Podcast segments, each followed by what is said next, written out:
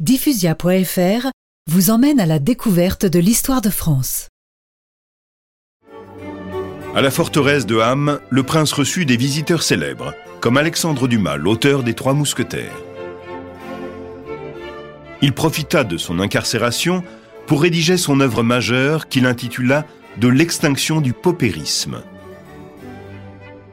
Seulement, il ne pouvait mettre en pratique ses idées qu'en étant un homme libre.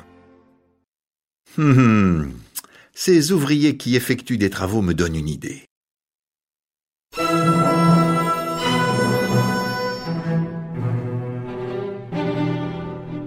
Le 25 mai 1846, Louis-Napoléon s'évada de la forteresse en empruntant les vêtements et les papiers d'un peintre qui s'appelait Badinguet. Ses adversaires l'affubleront de ce nom pour se moquer de lui. Le prince s'établit à Londres et reprit sa vie mondaine. Il se lia avec Miss Howard, qui lui apporta une aide financière importante.